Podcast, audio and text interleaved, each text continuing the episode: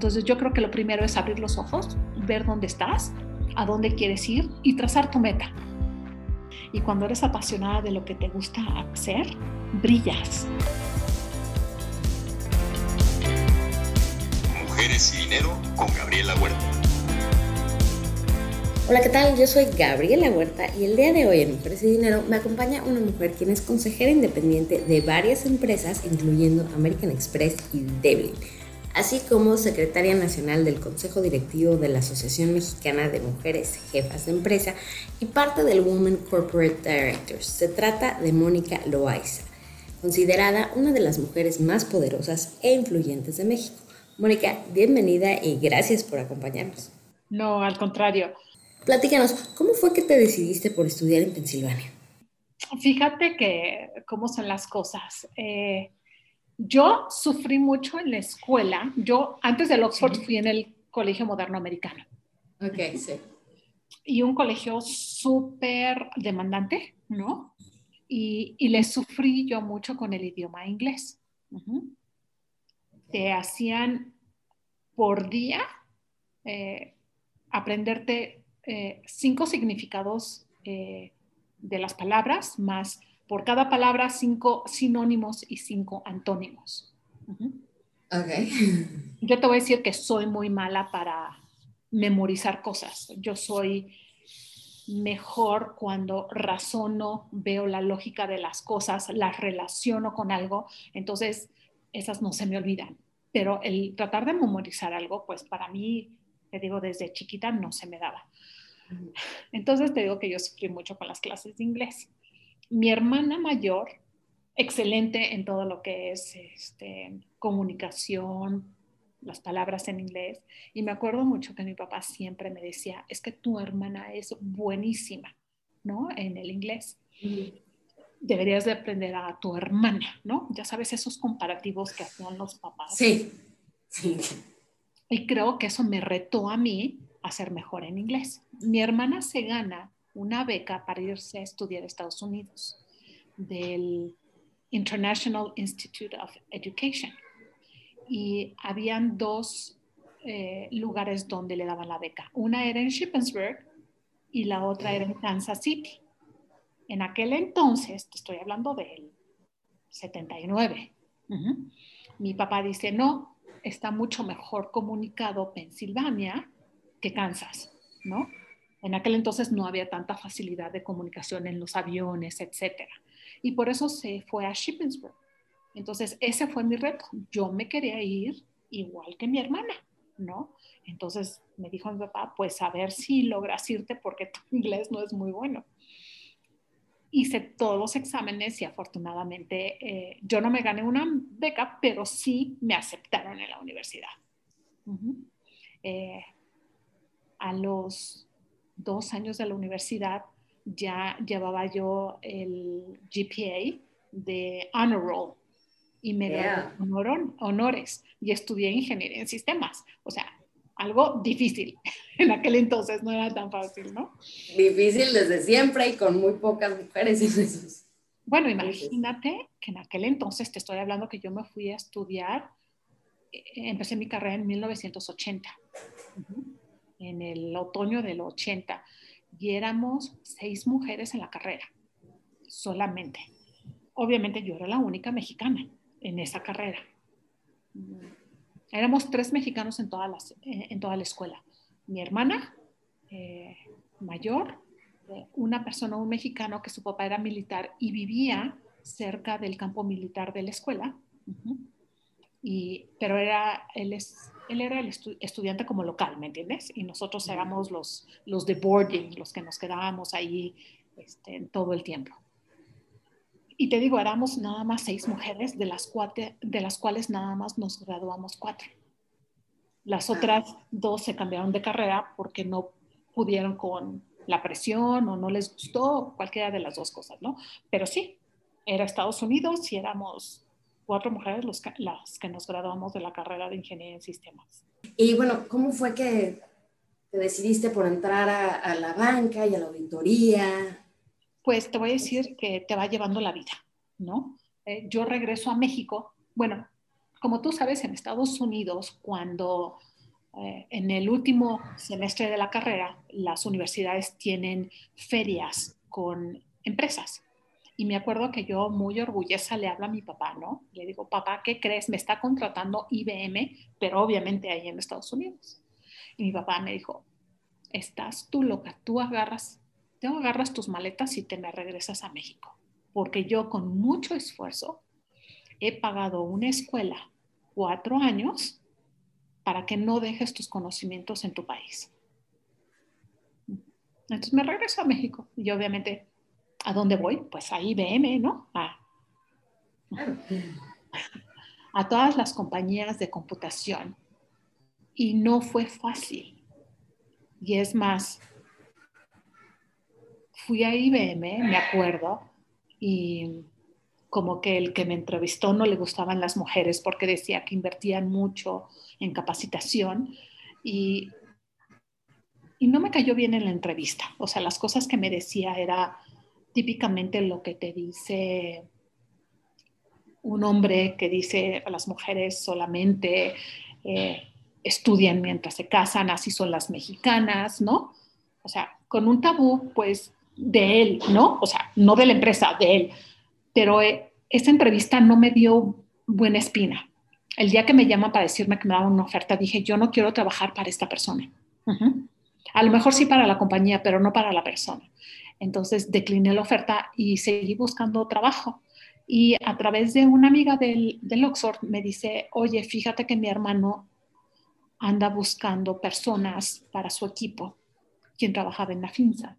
Entonces fui me entrevisté a Nafinsa iba yo a entrar al área de sistemas de Nafinsa, me dieron la fecha de firma y como tres días antes de la fecha de la firma me dicen, oye, te vamos a cambiar de lugar, de la firma. Ah, perfecto, me dieron un nuevo lugar. Llego al nuevo lugar y era Bancrecer, ya no era Nafinsa, todo el equipo eh, se había ido a, a Bancrecer, ¿no? Entonces yo firmé ahí en, en Bancrecer en el área de sistemas de la Dirección General Adjunta de Administración y Finanzas. Y es así cuando empiezo mi carrera bancaria, vamos a decir, programando para el área de finanzas de, un banco. Eh, me encantó. Obviamente yo sabía de bits, de bytes, de compiladores, no sabía nada de activos, de pasivos, de capital, de banca. Entonces me fui a hacer un, un diplomado de banca y crédito en donde aprendí mucho de lo que era la banca mexicana en aquel entonces, ¿no? Y fue así que me fui convirtiendo en financiera. No fui auditora hasta el 2000, no, perdón, hasta, sí, hasta el 2009, en donde, perdón, no es cierto, en el 99. En el 99 me convertí en auditora. Banamex me llama para ser su auditora. Yo les dije, oigan, yo de auditoría no sé nada. Eh, aparte a mí no me cambian los auditores porque no conocen tu negocio y nada más te quitan el tiempo.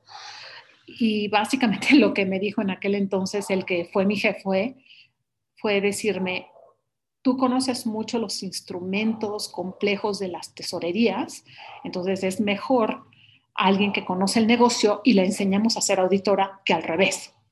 Y así me convertí en auditora y con una auditoría muy diferente a la auditoría tradicional que yo conocía. Y como venía yo del negocio, lo que yo hice fue mezclar al equipo y tener gente del negocio más gente de auditoría para que se complementaran. Y creo que ahí hicimos una mancuerna muy buena, muy exitosa, en donde realmente ya los clientes no nos veían como el ogro de, de, la película, porque acuérdate que el auditor siempre es el ogro y el malo, ¿no? Sino que nos veían a alguien que les estaba dando un valor agregado porque entendían bien el negocio. Eh, y ahí me encantó la auditoría, la verdad, ¿no? Eh, hice, empecé mi carrera de auditor en Banamex, muy contenta, muy agradecida.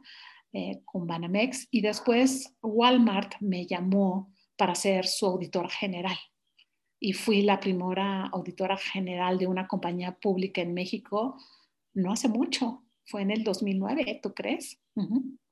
Y muy padre y muy agradecida con la oportunidad en un sector que yo nunca había estado. Yo trabajé para la banca mexicana 25 años y llego a, a la industria del comercio, que la verdad, yo me acuerdo que le decía al director general, pues mira, yo no sé nada del retail, más que soy tu clienta y soy bien crítica de tus procesos en tiendas, ¿no? Y me dice, por eso quiero a alguien nuevo con otra visión diferente, ¿no? Y en aquel entonces, eh, no sé si recuerdas, eh, Walmex abrió un banco, el banco Walmart, y necesitaban a alguien con esa expertise bancario para poder auditar, ya que los auditores de aquel entonces solamente auditaban el retail. Y es como llego a, a Walmex, eh, muy padre, con, con muchos retos, muchos retos de conocer la compañía, de cambiar metodologías, de cambiar el equipo, implementar nuevas metodologías a nivel global. Era una iniciativa de Walmart a nivel global, no de México. Entonces, muy padre. Hicimos un equipo muy padre ahí en Walmart y ahí estuve casi ocho años. Después de esos ocho años eh, me independizo y lo que siempre quise hacer fue estar, estar sentada en la mesa donde tomaban decisiones. Y esa mesa es, son los consejos de administración. Entonces, desde el 2016 a la fecha, soy consejera independiente de varias compañías tanto públicas como privadas en, México, y muy contenta de lo que estoy haciendo, ¿no? Y de haber llegado a, donde yo muy joven me había trazado el llegar, a estar sentada en esa mesa de decisiones. En México hay muy pocas mujeres consejeras y entre ellas la mitad son independientes. Platícanos, como mujer consejera independiente, ¿qué crees que sea lo que les has enseñado a los otros consejeros así como de cosas que te sorprendieron, algo que no esperabas o que asumías y que viste que en realidad era diferente. Mira, lo que yo te puedo decir es que el estar en un consejo de administración en México es muy difícil. Y te voy a decir por qué es muy difícil. Porque generalmente o, buscan a personas con auditores externos jubilados, ¿no? O a gente eh, de otras compañías con mucho seniority, ¿no? Y de esas hay muy pocas mujeres. Entonces, cuando te sientas en la mesa de un consejo de administración, realmente hay muy pocas mujeres. Eh, te puedo decir que en el primer consejo que llegué en el 2016, fui la primera mujer. Después, en, mi segundo consejo, también la primera mujer sentada en ese consejo de administración en una compañía que abraza mucho la diversidad, pero ¿por qué no tenían mujeres? No lo sé, pero finalmente llego y soy la primera mujer en 40 años de la historia de la compañía. Y así en muchas de las que estoy. Lo que a mí me da mucho gusto es que hoy los mismos presidentes del consejo, los accionistas, eh, están convencidos que el tener diversidad en su consejo les equivale a una rentabilidad. O sea, el, al que tengas diversidad de pensamiento, diversidad de habilidades en el consejo, hacen que una compañía sea más rentable. ¿Por qué? Finalmente tienes diferentes puntos de vista, diferentes recomendaciones que se enriquecen y, y finalmente esas decisiones se van implementando a la compañía y, puedes ver los resultados en el tiempo. Y como lo que te dijeron cuando entraste a Walmart, ¿no? Es un nuevo set de ojos, una forma de ver las cosas distintas. Ahora, como presidenta de la AMGE, te diste la tarea de aprovechar los programas sociales para empoderar a las mujeres. Platícanos de tus recomendaciones para crear redes empresariales. Sí, mira, llego a, la AMGE también con un reto. AMGE en la Ciudad de México había estado abandonada y abandonada porque había muchas cabezas. Y cuando hay muchas cabezas y solamente tienes, vamos a decir, un jefe, ¿no? O un contacto, eh, se hacía muy complejo. Entonces, llego con ese reto de fundar el capítulo de Ciudad de México después de cinco años de estar vacante y de hacer relaciones y vinculaciones tanto con el sector privado, con el sector público, para poder empoderar a estas mujeres. Entonces también me tocó talar piedra, ¿no? Y, y que realmente nos reconocieran como un organismo empresarial serio. Y te voy a decir por qué serio, porque finalmente las asociadas que están en este organismo, todas son dueñas de empresa o accionistas, todas están en el comercio formal, o sea, todas pagamos impuestos, todas les pagamos el Infonavit, el IMSS a, a nuestros empleados. Y eso hace que tengamos una silla en, las cámaras empresariales y hasta en el gobierno local, en donde lo que buscamos con el gobierno no son aportaciones, buscamos que hayan oportunidades para nuestras mujeres. Oportunidades como cuál, oye, si hay alguna licitación, que entren nuestras mujeres a esas licitaciones del gobierno y que puedan contender por esos productos y esos servicios, ¿no? También que nos uh, apoyen en visualizar dónde hay oportunidad de crecimiento en las alcaldías de la ciudad, porque el objetivo de la asociación es crear más empleos en nuestras comunidades para así hacer crecer la economía. Buenísimo. Y ahora, retomando un poco el tema de Walmart, este, Sam Walton, su fundador, siempre ha hablado mucho sobre la persistencia, ¿no? Y que siempre puedes ver tus errores cómo hacer algo mejor. Entonces, platícanos de alguna caída que te haya enseñado mucho. Wow. Varias, ¿no? Eh, y tengo varias, tanto en el sector bancario como en el sector eh, del comercio. Y, y te voy a decir cuál es la primera. Yo creo que en el momento en que eres una de las pocas mujeres que estás en el C-level, en el top management, el que te escuche es difícil no están acostumbrados a tener a una mujer en él, o, no estaban acostumbrados, mejor dicho, no estaban acostumbrados a tener a una mujer en, la silla, ¿no? Entonces tienes que hacer un cambio cultural. Y yo creo que ese era de los retos más importantes en los que me he encontrado en, en ambos sectores, ¿no? Cómo cambiar la cultura de la compañía para poder aceptar la diversidad. Y no solamente de las mujeres, cualquier diversidad. Y yo creo que fue cuando me volví muy promotora de esa inclusión y diversidad en, en las compañías, llevando esta transformación cultural que es el de convencer y no de imponer a las distintas eh, personalidades eh, o, o, ¿cómo te diré? O a los diferentes géneros que tienes para, para incluir, ¿no? porque te voy a contar un tema. Imagínate que te, tienes a una pareja gay en, en, una misma área y no las aceptan, ¿no? ¿Sí? O sea, ¿cómo cambias la cultura de esa área, ¿no? De esa sucursal, de esa tienda, para que acepten a la persona por quien es y no por su preferencia sexual o por su género? Entonces, lo que tienes que hacer mucho es trabajar con las personas para poder aceptar. Pero acuérdate que también somos de una cultura muy conservadora y viene desde casa. Y desde casa, es más, todavía hoy te puedo platicar que, que mi hijo me comentaba que tenía un amigo que, que finalmente su familia no lo dejaba eh, ser self-sufficient, ¿no? O sea, él se quedaba sentado en la mesa y las hermanas llegaban y le recogían el plato. O...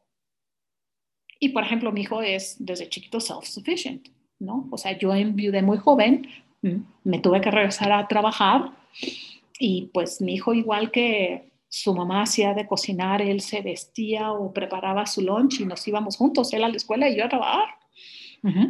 Entonces, mi hijo es una persona muy, muy independiente, ¿no? Este, con una mamá con una mente muy abierta, ¿no? En donde eh, la inclusión es parte de la vida, ¿no? Eh, que es muy diferente a otras familias mexicanas. Entonces, por eso te digo, cuando llegas a una compañía, lo que tienes que hacer y el reto más grande es una transformación cultural para la aceptación de todo, de color, de, de religión, de raza, de, hasta de pensamiento. ¿Y cómo es que puedes influir en estos censos culturales que a veces ni siquiera nos damos cuenta que tenemos, que son como te quieren. o sea, ¿cómo les abres los ojos? Mira, la, verdad, en las dos compañías donde estuve, trajimos a un profesional a darnos pláticas para cambiar desde el CEO y top management para que nosotros, con esa concientización que, eh, que te da eh, estas iniciativas, la pudieras promover a tus equipos. Y es la única forma. Cuando hay, una frase que, que dicen que se llama este, tone at the top, ¿no? Cuando el tone at the top es el ser diverso, el ser inclusivo, simplemente se permea al resto de la institución. Nosotros en, en Walmart, te quiero decir que había una iniciativa global, ¿no? Eh, que se llevó a cada país y a mí me tocó implementar en México en la parte de diversidad e inclusión un programa. Y lo que hicimos fue poner métricas, porque lo que no se mide no se controla. Entonces, estábamos midiendo, oye, ¿cuántas mujeres tienes? ¿Cuántos programas flexibles tienes? Y, llevábamos ese indicador. Y en el momento que les abres los ojos al, a los directivos y dicen, oye, sí es cierto, fíjate, no tengo tanta mujer, no tengo tanta diversidad, eh, me hace falta, empiezan a cambiar las cosas. Entonces yo creo que lo primero es abrir los ojos, ver dónde estás, a dónde quieres ir y trazar tu meta. Ya que mencionas a Walmart, regresemos al 2012, cuando la filial mexicana de Walmart fue acusada de sobornos. Entonces, tu trabajo fue el de implementar acciones correctivas y herramientas preventivas de monitoreo y apego a los estándares de control, en fin, una gestión de riesgo. ¿Hay algo que te hubiera gustado saber que pudiera haber hecho tu trabajo más fácil? Ay, no hay trabajo fácil, Gaby. Siempre los trabajos están llenos de retos y este fue un reto más. Oye, un reto muy difícil, sí, un reto muy difícil porque tenías los ojos no solamente del regulador, sino también los ojos de todo el mundo, de inversionistas, etcétera. Entonces había que trabajar duro, había que trabajar en equipo, con el equipo de cumplimiento, con el equipo de legal, con senior management, para poder llevar a cabo em, en tiempo y forma todos los requerimientos que nos pedían, ¿no? Entonces creo que, te digo, sí, un reto muy grande, pero creo que el trabajo de equipo que, que hicimos, salimos adelante, ¿no? Cambiando un poquito de tema, en distintos foros has hablado sobre invertir en ti misma. Entonces cuéntanos, ¿cómo podemos hacer esas inversiones? ¿En qué debemos de fijarnos para eficientar los esfuerzos? Mira, creo que tradicionalmente siempre buscamos capacitarnos en las cosas donde somos débiles o tenemos oportunidades y pocas veces potencializamos nuestras eh, fortalezas. Entonces, yo creo que si tú tienes una cierta fortaleza, esa es la que tienes que exponenciar y esa es la que tienen que ver, más que tu oportunidad como persona. Yo siempre he sido fiel creyente en, en capacitarte, no para la empresa, para ti, personalmente, para tu crecimiento y tu satisfacción personal. Porque mientras más satisfecha estés contigo misma, vas a ser una mejor persona y en, un mejor profesional. Mira, alguien me dice que, me han dicho, Mónica, es que eres apasionada. Le dije, sí, soy apasionada de lo que me gusta. Y cuando eres apasionada de lo que te gusta hacer, brillas, Imagínate que estuviera yo en un lugar donde no me gusta hacer, no brillaría. Entonces hago lo que me gusta. Soy muy afortunada y, te voy a decir por qué soy afortunada, porque creo que desde muy joven en, mi carrera me tracé una meta, ¿no? Si tú me preguntas, ¿por qué te la trazaste? Me gustó lo que vi y dije, por este camino voy. Y lo que hice fue hacerme de recursos materiales y humanos para llegar a esa meta oye, veía yo alrededor, ¿quién me puede ayudar a llegar a mi próxima meta? oye, pues a lo mejor está esta persona en el banco o esta persona de afuera que me puede apoyar y me puede guiar y me puede aconsejar, porque como tú dices, Gaby, hay, hay, tiempos difíciles, hay cosas difíciles que a lo mejor no sabes cómo manejar.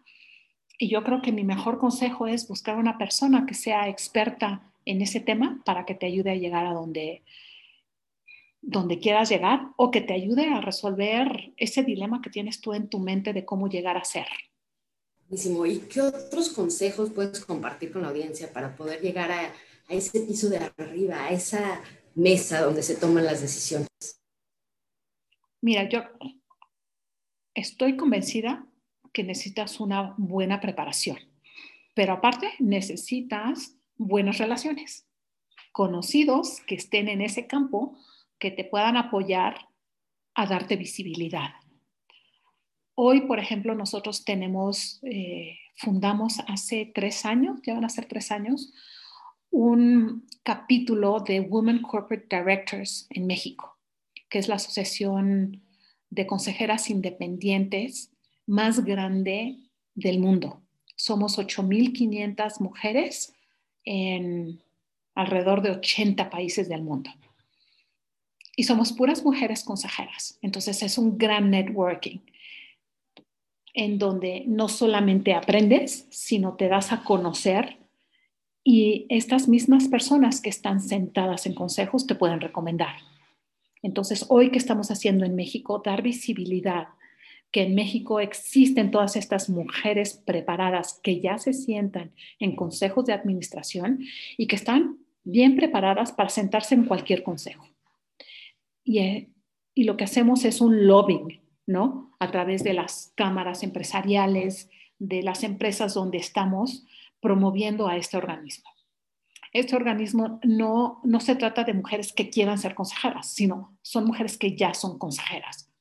Y en un segundo capítulo vamos a, a implementar eh, una capacitación para estas mujeres de C-Level que estén listas para ser consejeras de administración. Buenísimo, estaremos muy pendientes de eso. Y ahora, moviéndonos a temas más personales, platícanos cómo el crecer con una mayoría de mujeres influenció quién eres hoy. Las mujeres en, casa somos muy fuertes, ¿no? Empezando por mi abuela. Mi abuela tuvo, solo una hija, mi madre, ¿no? Y después nos tuvo a, nosotras cuatro, porque realmente mi abuela fue alguien que influyó mucho en el día a día eh, de nuestra vida.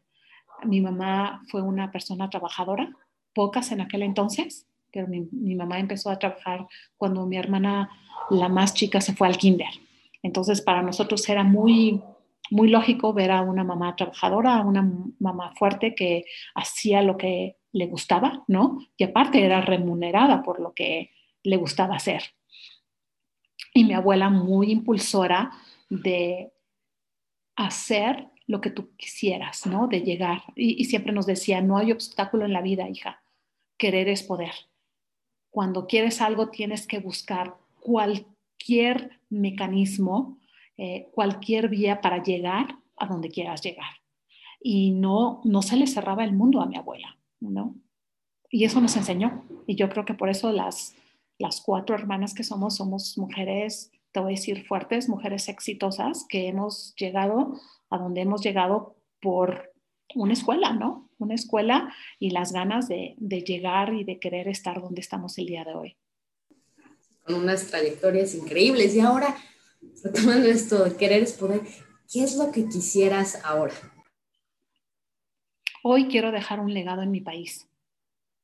Y bueno, no hoy, siempre he pensado en, dejar un, un legado en mi país, porque mi país ha sido muy noble y me ha dado a mí mucho y quiero devolver lo que la vida me ha dado en mi país, ¿no? Hoy, hoy cuando escucho esas palabras de mi papá cuando era yo muy joven y no comprendía por qué mi papá decía, hija, regrésate a tu país, ¿no? Eh, me regreso a mi país y es un país muy noble. Eh, eh, el mexicano es una persona muy noble, tenemos muchas cosas y vamos a dejar un mejor mundo para nuestros hijos, Gaby, y nuestros nietos y abrir oportunidades para estos jóvenes que hoy la tienen bien difícil. No es que nosotros no, pero las épocas no son tan fáciles como antes. No sé si mis papás pensaban lo mismo, pero yo pienso que, que yo tuve oportunidades, eh, pocas oportunidades, eh, y las tomé. Y se me dieron y llegué a donde estoy hoy por esas oportunidades que tomé el riesgo ¿no? de, de tomarlas. Y, sin embargo, no sé si hoy los jóvenes tienen tantas oportunidades eh, laborales y de crecimiento como las tuvimos en mi generación. Y tomando el tema de la pandemia, cuéntanos, ¿qué es lo que más has extrañado? Uy, la, la pandemia creo que me ha hecho reflexionar mucho, ¿no? Eh, el tener a mi familia sana, a mis amigos, el tener trabajo y sobre todo el tener salud le estoy muy agradecida a Dios por esa oportunidad. Extraño mucho, soy una persona muy sociable, ¿no? Eh, me gusta influenciar, me gusta platicar, me gusta convivir y sí extraño la convivencia, ¿no? Pero te digo, hoy en día reflexionando, soy una persona muy agradecida por lo mucho que he recibido.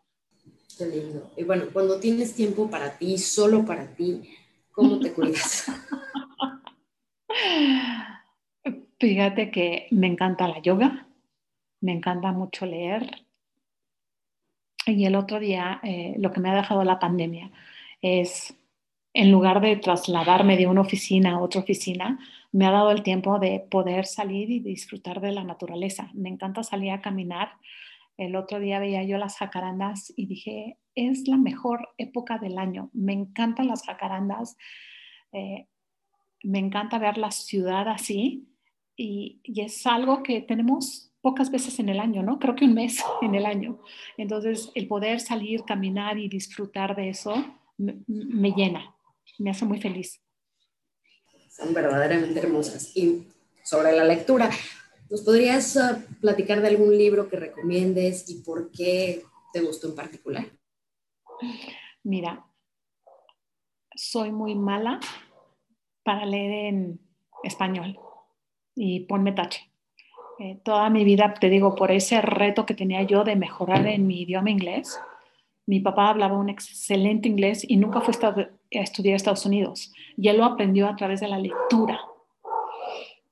Entonces, yo generalmente leo libros en inglés, ¿no? Hoy leo muchos libros que tienen que ver con consejos de administración y quieras que no, esa es mi preparación, ¿no? Eh, mejores prácticas, etcétera. No hay un libro en específico que te podría decir, este me encantó y me dejó, ¿no? O sea, leo libros más eh, didácticos, ¿no? Que, que, de novelas, por ejemplo. Buenísimo. Y en, en, esa forma de pensar, cuéntame de alguna mujer que haya marcado tu camino en la vida laboral. me la pones muy difícil, porque a través de los años, mis promotores fueron hombres, no fueron mujeres. ¿Por qué? Porque era un mundo de hombres. Imagínate la banca mexicana, eran hombres. O sea, yo te puedo decir que, que mis mejores sponsors fueron hombres. No recuerdo una sola mujer que haya influenciado en mi carrera para salir adelante. La mujer que me inspiró siempre fue mi abuela. Esa es la mujer que siempre me ha inspirado. Ella es abuela. Del querer es poder. Y bueno, ¿tú crees que esa situación, el que realmente hayan sido hombres quienes te hayan impulsado, te hicieron a ti el buscar, apoyar, mentorear, hacer crecer a otras mujeres, porque sé que eres muy activa en estos temas de crecimiento para las demás. Sí, mi, mi, camino no fue fácil. Y hoy lo que me toca a mí, como te digo, es devolverle a la vida lo mucho que me ha dado y es apoyar a mi género, ¿no? Y mentorearlas y aconsejarlas, rebotar ideas para que sigan creciendo en el campo donde quieran crecer. Y me encanta hacerlo, ¿no? Y me encanta inspirar a las mujeres y, lo hago sin ningún menoscabo. Eh, el otro día me llega una carta de, de una chica que, que me acuerdo que trabajó conmigo en Walmart muy joven y yo le decía, a ver, para llegar al siguiente escalón tienes que hacer esto, esto, esto. Y así como le hice con ella, con muchas, pero ella los tomó. Y ella, me acuerdo un día que llega su jefe y me dice, oye Mónica, ¿sabías que Isabel se fue a Vancouver eh, de vacaciones? Ella lo pagó todo, se fue a cursos intensivos de inglés porque quería ser eh, mejor en inglés, porque ya nos habíamos vuelto una compañía donde escribíamos en inglés y en español los, los informes, porque se iban al corporativo y los locales. Entonces ella quería ser mejor, ella no hablaba bien el inglés. Entonces ella solita se fue. Y la he visto crecer hasta el día de hoy, que ya es una empresaria, ¿no? Y me sigue buscando para tips. Y cuando veo sus palabras de agradecimiento, yo creo que son las palabras que llenan mi, mi corazón y mi alma de que pude cambiar la vida de, de, alguien, ¿no? Esa gotita que te digo, ese legado que puedo dejar en las personas y que finalmente se sienten realizadas con lo que están haciendo el día de hoy. Esa es la mayor satisfacción.